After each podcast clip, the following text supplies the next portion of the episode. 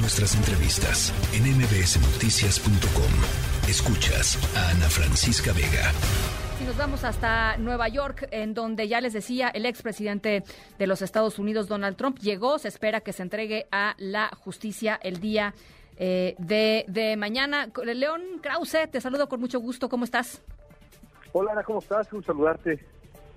Platícanos un poco cómo, cómo ves el tema, el tema de Trump eh, y la expectativa que se ha generado en distintos medios de comunicación al respecto. Bueno, primero que nada hay que decir que la ciudad de Nueva York está blindada y no desde, desde el día de hoy que finalmente llega el expresidente Trump a, Nueva York, sino desde hace varios días los 36 mil elementos de la policía de Nueva York en alerta, Ana, por, por obvias razones. Eh, ahora ya Trump ha llegado a la, a, la, Torre Trump, a su residencia en el área de Midtown, que también está vigiladísima, llena de barricadas por, por todos lados, eh, establecido ya el perímetro de seguridad y se espera que se presente mañana en, eh, en corte en este pues capítulo inédito de la, de la historia de la democracia estadounidense hay eh, pues muchas personas eh, eh, seguidores digamos del, del expresidente Trump pues en la ciudad buscando manifestarse mañana buscando mañana tener apoyo. Pero digamos que lo, lo, que yo veía hace rato y tú nos lo vas a decir ahora mismo León es hay esta seguridad que, que de, la que tú nos platicas. No tiene digamos no hay eh, amenazas particulares que, preocupen a, los eh, cuerpos de seguridad de los Estados Unidos. Es simplemente pues una especie como de protocolo que decidieron armar, pero no hay algo especial, digamos, ¿no? Es, exactamente como lo describes, no hay, no hay amenazas creíbles.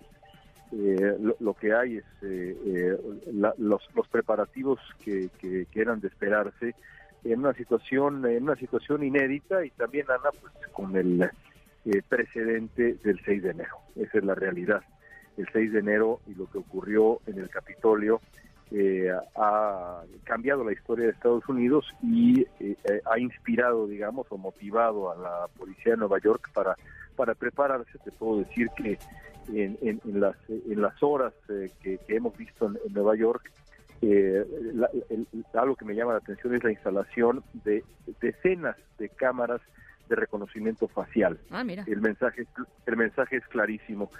Si tú eh, pretendes eh, llevar a cabo disturbios serios, eh, tu rostro será capturado y vas a enfrentar consecuencias. Por cierto, como le ha ocurrido a cientos de personas que participaron en el 6 de enero y que han ido a parar a la cárcel por, eh, por participar en, un acto plenamente ilegal. Así que el mensaje no puede ser más claro. Ahora, eh, pasando rápidamente al tema de la cobertura mediática y el regalo, este, eh, los bombones que le están dando al expresidente Trump, ¿no?